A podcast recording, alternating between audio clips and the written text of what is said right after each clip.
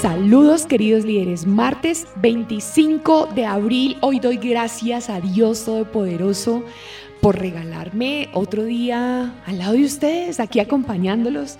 No tengo ni idea si en este momento va conduciendo, está haciendo ejercicio, está cocinando, está lavando, como yo la otra vez que estaba lavando una ropita y me puse un podcast ahí para escucharlo y ¡ah, qué rico! Se me pasó más rápido el oficio. No tengo ni idea qué esté haciendo usted, pero sí tengo una idea clara. Quiero desearle de todo corazón que Dios le bendiga su vida, cada paso que dé, cada pensamiento que pase por su mente, cada palabra que salga de su boca que sea de edificación y que la gente sienta el poder de Dios en su vida. Bueno, se acabó abril, último martes de este hermoso mes de abril, mes en que celebramos en mi país el mes del niño. ¡Wow! El mes del niño. Y en este podcast Conversaciones para Líderes no podemos dejar de lado honrar ese niño que todos tenemos. Parte de mi proceso de sanación fue comenzar a trabajar con mi niña interior que estaba abandonada, lastimada, triste, herida y precisamente abrí debate en estos días en redes sociales, precisamente por el Día del Niño, preguntándole a las personas si les gustaría sanar su niño interior y podríamos decir que el 90% de los encuestados respondió sí. Así que muy pronto se viene una cosa espectacular. Esté muy pendiente porque desde nuestro autoliderazgo podemos sanar nuestro niño interior. Y hoy para empezar este podcast quiero compartirles un mensaje que me encanta. Dice, entonces se le acercó Pedro y le dijo, Señor, ¿cuántas veces perdonaré a mi hermano que peque contra mí? ¿Hasta siete? Jesús le dijo, no te digo hasta siete, sino aún hasta setenta veces siete.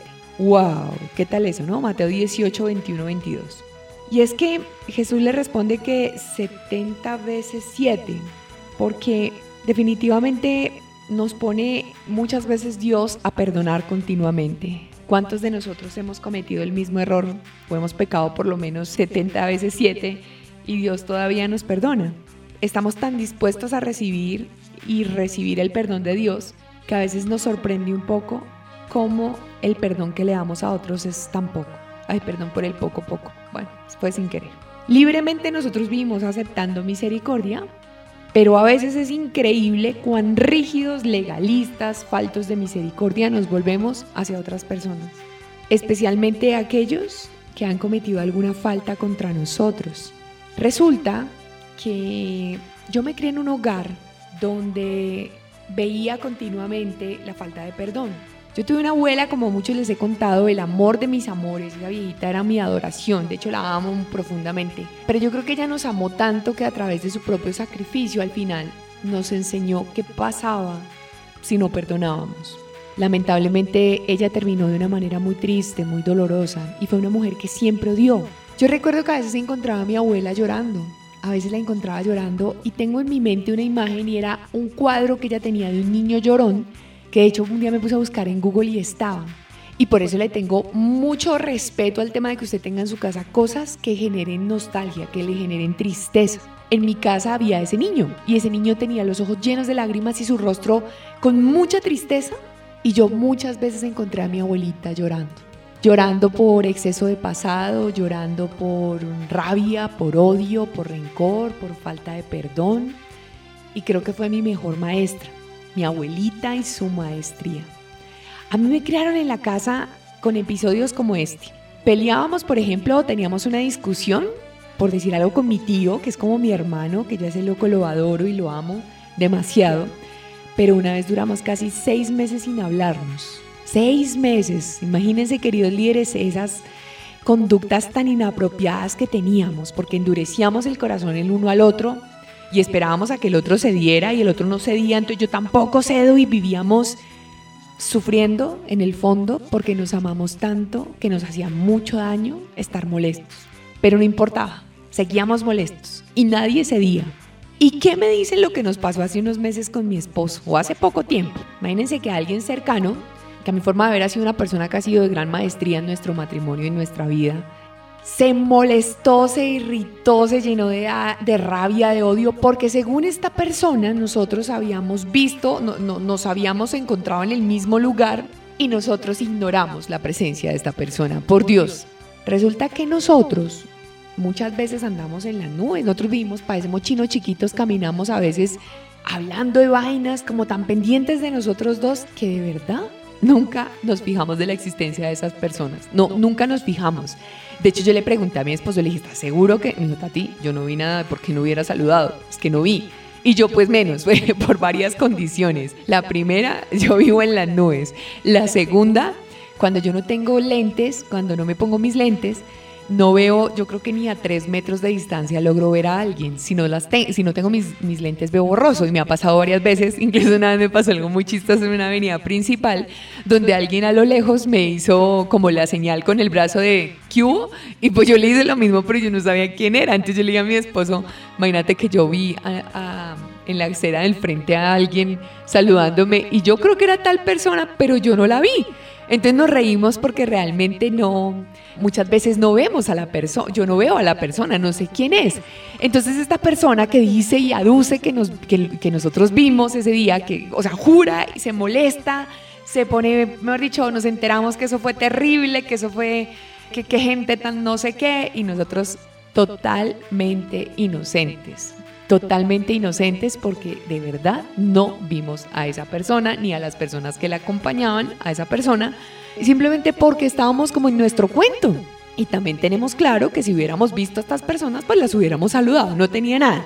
Lo curioso acá es que miren cómo a veces el dedo acusador de las personas es tan profundo y hay tanta rabia en el corazón de algunas personas que esa persona sí no se acercó a saludarnos. Sería éramos nosotros. Entonces siempre hay un dedo acusador y lo más curioso es que esa persona sí nos vio y nosotros no. Y luego cuando hacíamos como el análisis con mi esposo decíamos qué curioso y así ocurre con todo en la vida. Muchas veces las personas juzgan y no tienen ni idea de lo que pasa en la vida de los demás. Y yo creo que hay una de las maestrías más grandes que, he tenido en la vida. Yo he tenido muchas maestrías, líderes, y yo les he contado, eso ha sido como una, una vida llena de maestrías. Y yo creo que cada lágrima ha sido aprendizaje. Yo honro mi vida por eso, porque cada lágrima, cada dolor, cada sufrimiento, cada fracaso me ha enseñado un poquito, me ha, me ha formado un poquito más. Y eso hay que agradecérselo no solamente a Dios, sino a la vida. Porque eso es generosidad, eso es, eso es maestría intensa, maestría en pequeños shots. Algo que he aprendido también, y precisamente esto que nos ocurrió con mi esposo hace, hace algunas semanas, me lleva a reiterar o reafirmar algo que siempre he pensado, y es que uno no puede tomarse a nivel personal lo que hace otra persona. Definitivamente las acciones y los comportamientos y la manera de expresar, de hablar, de actuar, pertenecen a la persona en sí porque eso es lo que la persona tiene en su corazón. Por eso no podemos tomarnos las cosas a nivel personal porque cuando no la tomamos a nivel personal no solo sufrimos, sino estamos diciendo tal persona hace eso porque yo, etcétera, etcétera, etcétera. Y acá le digo una cosa, tal persona hace eso porque esa persona, eso es lo que tiene en su corazón. A mi forma de ver una persona cuando está llena de odio, de resentimiento, cuando se expresa mal de los demás, cuando se vive quejando, cuando habla mal a espaldas de las personas, pues es una persona definitivamente que tiene que sanar su corazón, que tiene que hacer un proceso de realmente sanar y perdonar, empezando por esa misma persona, por ella misma, y luego a los demás para poder vivir ligero o ligera de equipaje. Entonces, yo creo que aquí en el tema del perdón es importante que no nos tomemos nada de forma personal. Bueno, líderes, yo quiero pedirles disculpas porque estoy saliendo como de un virus y mi voz no está tan bien. Así que yo sé que ustedes tienen la compasión para no juzgar si se me sale algún gallo. En este momento tengo que tomar algo de agüita porque mi garganta ha estado muy molesta. Así que con su permiso yo me tomo este sorbito de agua. Y bueno, entonces, importante, no es personal. No nos tomemos absolutamente nada personal. Miren lo que ocurrió acá. Jesús estando en la cruz dijo, Señor, perdónalos es que no recuerdo ahora porque no saben lo que hacen. No recuerdo porque hubo un episodio también antes de ser crucificado donde todo el tiempo nos estaba dejando una maestría muy grande y una enseñanza muy grande en cuanto al perdón. Perdónalos porque no saben lo que hacen. Y yo creo que cada vez que una persona nos hace daño, nos hiere, habla mal de nosotros, nos juzga, Señor, perdónala, perdónalo porque no sabe lo que hace, porque no tiene ni idea por qué lo está haciendo porque definitivamente me juzgó sin saber la realidad. Me criticó sin saber en el fondo qué pasa. Yo era una persona, y digo era porque a eso le he venido trabajando muy, muy, muy fuerte y con mucha conciencia desde unos años para acá, que juzgaba. Entonces, por ejemplo, yo me encontraba a los extranjeros en la calle lleno llenos de niños pidiendo y yo empezaba, miren estos descarados, miren que solamente están pidiendo, miren que no sé qué. Y una vez Dios me dijo, deje de juzgar. Y yo, ¡Ah! o sea, era como, si ha de darles algo para ayudar, délo, pero deje de juzgar tanto. Entonces, ¿qué pasó? Yo dejé de juzgar. Pero ¿saben qué pasó? Yo lo seguía pensando, o sea, que yo sí seguía juzgando. Es decir, yo ya no estaba diciendo, ay, mamá, no. Yo ahí lo que hacía era que me quedaba callada y por dentro decía, uy, viejas descaradas, cómo se llenan de niños, cómo usan a los niños, bla, bla, bla, bla, bla. Y nuevamente me lo dijo una vez en un devocional. Estás juzgando de pensamiento. Y yo, ay, de madre, el único que tiene el poder de leer hasta mis pensamientos más íntimos y más profundos es Dios. Recuerde que es omnipotente, omnipresente, omnisciente. Y pues obvio, el man sabía que yo estaba juzgando mentalmente. Entonces, ¿qué aprendí? A no juzgar. A que yo veo esas situaciones, claro, a mí me molesta ver en, una, en, una, en un semáforo un montón de niños ahí pidiendo que los usen, todo eso. Pero si está en mis manos, ayudo con algo. Y hasta ahí. Y me quedo callada. Y si en algún momento surge, por ejemplo, entre mi esposo y yo alguna conversación de ese tipo, yo como que cancelado cambiemos el tema. ¿Por qué? Porque yo no soy nadie para juzgar. Esa es mi invitación, o sea, ni usted tampoco es nadie para juzgar. Y cuando estamos juzgando simplemente estamos como, ay, como reafirmando que nuestro corazón está muy paila. Sí, o sea, muy paila es como, ay, su corazón está tan dañado que usted tiene que salir a despotricar y hablar mal de todo el mundo. Entonces, pilas con eso. Sí, yo, yo profundamente creo que aprender a perdonar es uno de los regalos más grandes que nos podemos dar y es un acto de autoliderazgo 100%. ¿Sí? Porque desde que venimos a esta tierra estamos en, en, aprendizaje, en evolución, se nos abren heridas, sufrimos engaños, sufrimos abandono, sufrimos injusticia, sufrimos un montón de cosas. Y es nuestra elección personal cargar esa maleta llena de eso, llena. Es que a mí me dijo, es que me hizo, es que me lastimó, es que no sé qué. Ay, se me salió el español, hijo. Me pasó de todo ¿sí? Y me quedo con eso. Entonces, ¿qué pasa? La vida quiere darme algo, pero como yo tengo mi maleta cargada de odio, de rencor, de resentimiento, de me dañó, me dolió, me hirió, eso duele mucho, pues entonces yo no puedo recibir cosas bonitas. Así que yo aprendí un concepto en mi vida y esto nos, lo, nos prepararon mucho cuando nos íbamos a casar con Sebas, fue vuelvas en perdonadores continuos. Hay momentos en que uno quisiera ahorcar al esposo. Es más, uno dice como, ay Señor, no te lo lleves, llévatelo si no te lo mando, que a uno le da tanta piedra con alguien, incluso no solamente es con el esposo, con cualquier persona. Y resulta que a uno le toca aprender a entender que así como el otro la embarra, y que muchas veces lo hace sin querer, en un acto de humanidad, en un acto de inconsciencia, en un acto de la emoción se le, se le saltó el taco ahí de la emoción, pues a mí me puede pasar exactamente lo mismo. Entonces, hay algo que yo he aprendido y es que si yo perdono, no solamente me estoy perdonando a mí mismo, sino que si yo perdono me estoy regalando el privilegio de andar ligera. Hijo de madre vida, eso es una responsabilidad súper grande. Entonces, mm, miren que aquí hay algo que me gusta mucho y es algo que ocurrió y que lo narra la Biblia y dice, en Mateo 18, 23, 35, búsquese y verá que es una vaina súper bacana. Dice, encontramos el relato de un siervo que debía muchísimo dinero a su rey y le fue perdonada su deuda. Pero este mismo siervo salió directo a altercar con un compañero que le debía una cantidad muy pequeña, amenazándole con la prisión si no pagaba inmediato su deuda. Su compañero le rogó le diera más tiempo para pagar el dinero, así que el siervo lo echó a la cárcel.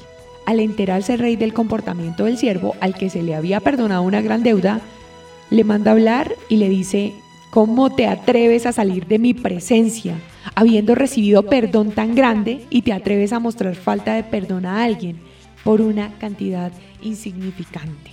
¿Y eso qué quiere decir? Que nosotros a Dios nos perdona todos nuestros pecados, toda nuestra iniquidad, toda nuestra inmundicia, porque es que el ser humano a veces tiene sus cagaditas bien grandes, ¿sí o no?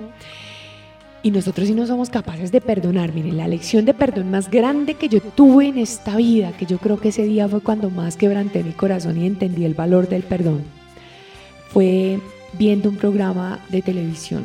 Yo creo que ese día Dios necesitaba hablarme, necesitaba hablarme muy fuerte.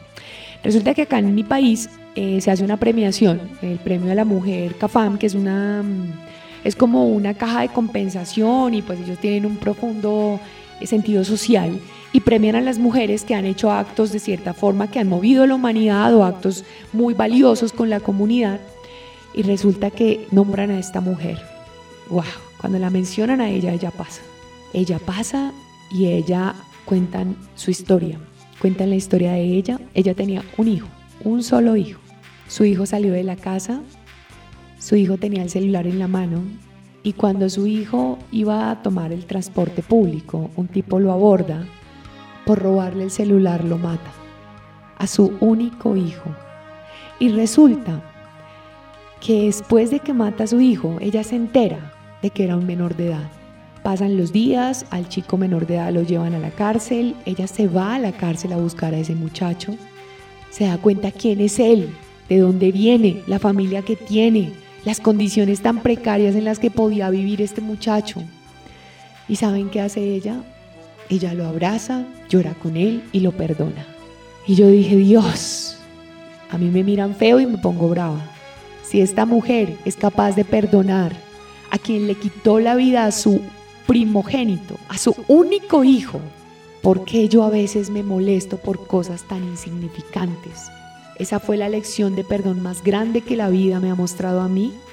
Y déjeme decirle que desde el día que escuché esa historia, aprendí a ser una perdonadora, porque aprendí que el perdón es un arte, que el perdón es un regalo, que el perdón es un privilegio, pero que también es una decisión que cuando nos volvemos perdonadores constantes entendemos que es que el otro también desde su humanidad la puede embarrar. Yo aprendí a perdonar porque durante muchos años vivía llena de rencor y entonces recordaba a mi expareja que me había hecho daño y también a mis papás porque por culpa de mis papás y por culpa de mi mamá y por culpa de no sé quién y a todo el mundo le vivía echando la culpa de todo. Y un día dije, ni mis papás tienen la culpa, ni mi expareja tiene la culpa, ni incluso yo tengo la culpa porque en mi inconsciencia cometí errores, en mi inmadurez, en mi falta de vida, en mi falta de experiencia, en mi falta de criterio, en mi falta de, de forjar mi personalidad. Así que cuando yo comencé a quitarme esas capas, le digo una cosa, fue parte que yo bajara 20 kilos. Comencé a entender que la culpa no era del otro y que yo podía elegir perdonar de corazón, ah, para poder vivir ligera. Y entonces yo perdoné a mi mamá. Y mi mamá a veces me saca la rabia. Y todavía me la saca. Y ella sabe cuánto amo a mamá mamá, ay, se porta necia a veces y yo la cojo y le hablo y le digo, mamá, esto, esto, esto, mire, la está amarrando en esto, mamá, le recomiendo esto. Y soy fuerte, soy fuerte y como hermana mayor a veces siento que tengo que hablarle fuerte. Pero yo noto cambios en mi mamá. Entonces yo digo, oiga, con todo el respeto que me acompaña y el amor que me acompaña, yo tengo que hacerle ver las vainas que está haciendo mal, porque después se queda solita, nadie la visita, nadie la quiere, porque por su forma de ser hizo que la gente que la quería se alejara. Entonces ella recibe mi feedback y de pronto en el momento por ahí como que moquea un poquito, pero yo no solamente estoy edificando sobre mi mamá, sino estoy diciéndole lo que siento a mi mamá. Eso sí, siempre dígale a Dios, permíteme hablar con bondad porque esto no debe herir ni debe dañar. Cuando yo me pongo en esa posición de hablar con la persona y de reconocer que yo la embarré, la otra persona también lo entiende pero hoy en día le cuesta mucho, mucho a las personas pedir perdón. Yo conozco gente que la embarra y la embarra y la vuelve y la embarra. Y uno, que por ejemplo yo que soy cristiana todo el tiempo, Señor, sí, tengo que perdonar, tengo que perdonar, tengo que perdonar. Pero hay momentos en que uno dice como de verdad, o sea, ¿en serio? Y qué bueno, y qué noble, y qué liberador es de verdad uno a veces decir, perdóneme, la embarré. Miren que hace un tiempo, porque hay otra cosa también importante en el perdón. Nosotros tenemos que perdonar, pero no significa que yo tenga que seguir siendo el mismo. Y no es que acá diga, ay, perdono, pero no olvido. No, no, no, quites esas vainas. Uno sí tiene que perdonar y hacer un proceso de conciencia en el que dice, yo no voy a estar recordando esto todo el tiempo. Pero si yo ya sé quién es la persona, pues yo ya soy más cuidadoso, hombre. Yo ya sé que, por ejemplo, con una persona no puedo hacer un negocio, pues la próxima no hago negocio, ya las cosas están bien entre los dos, ya arreglamos nuestras rencillas, nuestras diferencias entonces, pues que queda ahí, que comencemos a, reconocer quién es la persona, ¿no? Eso es súper importante. A mí me ha pasado muchas veces. Listo, hay perdón, pero yo ya sé quién eres, entonces yo pues tengo que tener mis, mi respectivo cuidado y tomar mis medidas correspondientes para que no me vuelvan a hacer daño, porque si no, entonces no aprendí, ¿no? Entonces, mi invitación acá es, miren, primero, vuélvase un perdonador constante. Segundo, no se lo tome personal. Tercero, sea compasivo.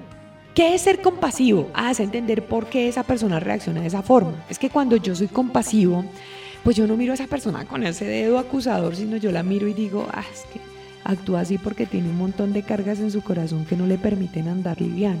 Y listo. No es que yo me vuelva un bate de, ¿cómo es? una pelota que le están pegando todo el tiempo, no. Pero sí comienzo a entender, bueno, por eso actúa así. Ah, yo no me voy a dejar rayar por esas vainas, ¿sí? O también entender que la persona puede estar pasando por un mal momento. Solo que hay personas que sí siempre están pasando por mal momentos porque se les vuelve loco, la constante. Otra cosa que yo creo muy importante, mire, es suelte y libere, suelte y libere, suelte y libere. Yo reconozco que en mi vida ha habido personas que de cierta forma me pueden haber hecho daño, eso lo entiendo, eso lo interiorizo, eso lo comprendo, pero yo no me quedo con ese, con ese sinsabor y con esa rabia, porque entonces yo alimento ese odio y si yo sigo dándole, dándole, dándole, pues cada vez ese odio va a ser más fuerte. Y si nosotros vemos muchas personas la forma en que reaccionan y la forma en que hablan simplemente es porque no han soltado. Y es porque hace 20 años mi mamá me hizo no sé qué. Y uno dice, bueno, ahí está, estás reflejando tu odio y si no lo sanas, complicado. Yo reconozco que uno de los, de los procesos de sanación más grandes que he tenido que hacer en mi vida fue con mi madre querida. Con mi papá no tanto porque Imagínense que cuando yo fui a conocer bien a mi, o sea, a ver a mi papá, yo tenía como 34 años, uy, eso fue hace rato. Yo tenía 34 años y pues él no había sido una figura existente en mi vida. Entonces, cuando yo llego a verlo, él estaba en un hogar geriátrico con solo 59 años, medio loquito porque había perdido parte de su, de su le había dado demencia senil, entonces había perdido parte de su conciencia. Pero cuando él me ve, él se queda mirándome, se ataca a llorar y me dice, perdóname, perdóname, perdóname, perdóname. Pero lo decía varias veces, como que él me vio y cayó en cuenta. Claro, pues ahí sale eso que dicen de que la sangre llama. Entonces yo lo vi, yo lo abracé, yo, yo, recuerdo que yo le llevaba una ropita, yo creo que ya lo había contado en otro episodio, yo le había comprado una camisita y un saco. Yo pregunté más o menos cómo era él eh, de talla, él era delgadito, más bien pequeñito, yo nací grande, fue a la familia de mi mamá, entonces yo le llevé su, saquito, su camisita. Yo ya ahí con el corazón libre, yo ya no tenía ahí en mi corazón rencor ni rabia, ni nada de esto. Pero yo le digo, no tengo nada que perdonarte, tranquilo. Le dije antes gracias a ti porque me diste la vida. Entonces yo entendí que no tenía en el corazón rencor hacia él, porque tal vez él no estuvo, pero sí hacia mamá tenía mucho rencor, porque mamá sí estuvo, pero estuvo de una forma a veces que yo que yo juzgaba y criticaba, no, no lo había hecho tan bien y parte de mi trabajo fue como decir, bueno, por lo menos esta estuvo, fue presente. Y liberarlos fue sanador, fue hermoso, fue como cerrar los ojos y, y, visualizar que los abrazaba y que entre los tres había una como una fusión, fusión porque ellos dos me trajeron acá. Y yo decía, hombre, y si yo hubiera tenido dos padres perfectos que me hubieran proveído todo, que me hubieran dado una vida perfecta, yo sería quien soy hoy. Pues seguramente no, porque es que fue el dolor y muchas cosas las que forjaron carácter y ayudaron a ser lo que soy hoy en día. Entonces dije, no, maravilloso Dios, yo ya no te peleo más. Y mi proceso de perdonarme y perdonar a Dios y perdonar a mis padres fue como, como algo engranado, o sea, como que todo estaba engranado. Yo perdono a papá, perdono a mamá, me perdono a mí. Y eso trae por ende ese perdón a Dios, porque hay gente que a veces dice, yo no le perdono a Dios que me haya hecho tal y tal cosa. Mire, querido líder, Dios no es un Dios malo, Dios es un Dios amoroso. Lo que pasa es que Él dice, en el mundo tendrán aflicción, pero yo he vencido el mundo. Y esto es lo que tenemos que recordar, es decir, estamos en un mundo que por ende es un mundo caído y por eso nos pasan cosas. Y el hecho de aceptar a Jesús o aceptar la vida cristiana no implica que uno tenga una vida perfecta. Yo, yo llevo ocho años en el cristianismo, voy a cumplir en mayo de este año y desde que estoy en el cristianismo he experimentado pruebas. Pero lo más bonito de todo es que en esas pruebas he sentido la presencia de la mano poderosa de Dios. Y eso me hace tener esperanza y me hace tener fe, algo que no tenía antes. Listo, Tatiana, yo quiero soltar y liberar, pero es que no puedo con esto. ¿Por qué? Porque es que también, venga, le digo una cosa, usted también tiene que perdonar ex jefes, ex empresas, ex compañeros, Gente que ha pasado por su vida y que usted no sabe hasta qué punto lo han dejado tan marcado que usted tiene en su, en su mochila cosas que le están pesando. Cuando uno sale, por ejemplo, de una organización y sale rabón, como diríamos aquí en Colombia, bravo, es que estos de chicas fueron injustos y me trataron mal y no valoraron lo que soy, bla, bla, bla, bla, bla. Yo le digo a la gente, ¿usted quiere un trabajo nuevo? ¿Usted quiere algo más bonito? Sí, pero es que estos desgraciados, suéltelos, suéltelos porque mientras los tenga ahí cargados, ¿cómo le va a llegar un trabajo nuevo si es que la bolsa está llena de odio y de rabia? Entonces, hay ejercicios chéveres. Primero, ore, ore. Dígale a Dios, permíteme verlo con los ojos que tú lo ves. Miren, eso es algo que yo he tenido como maestría de vida, más con una relación en mi vida eh, que me ha tenido que marcar y que ha sido de maestría, es Dios, permíteme ver a esta persona con los ojos que tú la ves, porque para mí, en mi humanidad escasa, es complicado. Entonces pídale a Dios que le permita ver a la persona con los ojos que Él la ve. Y usted sabe cómo nos ve Dios. Dios nos ve divinos. Dios no nos ve ni el gordo, ni la arruga, ni la cicatriz, ni, ni el conejo, ni la celulitis, ni la estría. Dios no nos ve así. Dios nos ve como admirables y hermosas criaturas. Entonces Dios Permíteme ver a Pepito Pérez Juanes con los ojos que tú lo ves. Y usted va a comenzar a ver a esa persona distinta. Y la va a ver con amor, con bondad y con compasión. Y yo sí creo que el mundo está necesitando eso a gritos. Bueno, no me puedo sacar eso del corazón, es que mis papás tuvieron, listo, listo, hágase estos dos ejercicios chéveres. Uno, pues lo da la PNL. Yo le pido siempre perdón al Señor cuando quiero hacer eso porque me ha tocado hacerlo. Se llama la silla vacía, entonces usted pone una silla enfrente suyo Usted dice, Señor, yo le quiero hablar a X persona, a un Juanito Pérez. Y usted siente a Juanito Pérez de mentiras, ¿no? Y usted le dice a Juanito Pérez todo lo que le tenga que decir. Y cuando usted termine de decirle a Juanito Pérez todo lo que usted tenga que decirle, que eso le van a salir hasta madres, dirían por ahí. Usted dice, Juanito Pérez, te suelto y me libero con amor, me suelto y me libero con amor. ¿Por qué? Porque es que cuando usted odia, usted carga. Pero usted cuando dice suelto, usted está soltando. Y cuando usted suelta, usted está mandándole a la vida un mensaje. Ya tengo la mochila ligera, ya mándeme algo nuevo, algo mejor. Y va a ver lo mágico que es. Definitivamente esa hijo de madre silla vacía no me sirvió para nada. Escriba, escriba, escriba. Tómese siete días para escribir todo eso que tiene grabado en su corazón. Escriba siete días seguidos. Y el último día, eso sí, pida la presencia de Dios todos los días. Yo siempre pido la presencia del Espíritu Santo, Señor, mira, yo ya oré, yo ya te dejé eso en la cruz, Señor, yo ya de rodillas, yo ya lloré, yo ya ayuné y nada. Venga, Señor, yo voy a escribir a ver si por ahí es. Ayúdame con esto. Lo pongo en manos de Dios, pero escribo. Y es increíble todo lo que usted comienza a sacar de su corazón. Y al día 7, usted quema esos papeles. Y espero le queme, porque hay emociones muy arraigadas. Y usted cuando está quemando sus papeles, gracias. Gracias por lo que me enseñaron, gracias por la maestría que me dejaron, gracias por el dolor que me causaron, gracias, gracias, gracias. Pero te suelto y me libero con amor, me suelto y me libero con amor. Por favor, querido líder, el primer paso para que usted tenga una vida plena, dichosa y tranquila es vivir libre de ataduras. Y el odio, el rencor, el, resentimiento, y la falta de perdón sí que son ataduras poderosas para uno estar jodido y condenado. Así que si usted se ama lo suficiente o si está en ese proceso de aprender a amarse lo suficiente, concédase el regalo tan grande de no cargar a nadie. Porque nadie lo hizo contra usted. Eso fue una proyección de lo que esa persona tiene en su corazón. Piense lo que le cuento. Alguien que supuestamente juró, rejuró y sigue jurando que le vimos y nosotros no le vimos, ante Dios que no, pero bueno, cada cual carga en su corazón lo que quiere cargar. Yo quiero desearle que usted pueda vivir tan liviano, tan ligero, tan libre de equipaje, que su vida sea una carreta que constantemente se está llenando de cosas bonitas, de bienestar, de amor, de dicha, de bondad, porque solo mire el mundo como está, gente llena de rencor, de resentimiento, que hablan mal de todo, del gobierno, del alcalde, del presidente, del no sé qué. Yo mantengo alejada de temas políticos porque me abstengo de mi opinión, pero no me lleno de odio. Recuerden, mi nombre es Tatiana García, soy coach y mentor en liderazgo. Me apasiona, me encanta, disfruto, me inspiro en formar a líderes y a equipos que quieran desarrollar liderazgo, que quieran aprender a liderar mejor, que quieran tener mejor comunicación, que quieran trabajar como equipos cohesionados que quieran manejar sus emociones y desarrollar todas las habilidades blandas a través de mis sesiones donde empleo lúdica, teoría y experiencia en el día a día.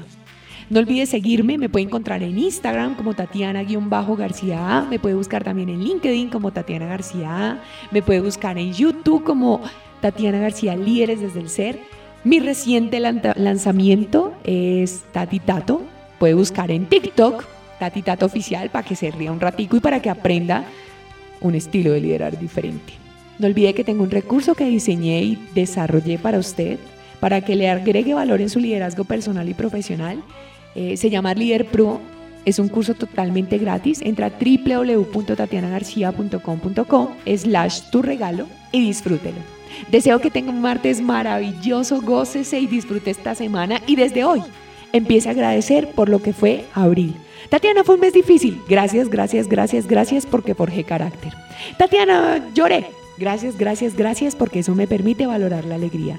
Dios lo bendiga y le regale un día maravilloso, lleno de cosas bonitas. Y recuerde, no está solo. Hay un Dios que lo cuida, que lo ama y que cuida sus pasos. Nos vemos la siguiente semana con un próximo episodio de Conversaciones para Líderes. Chao.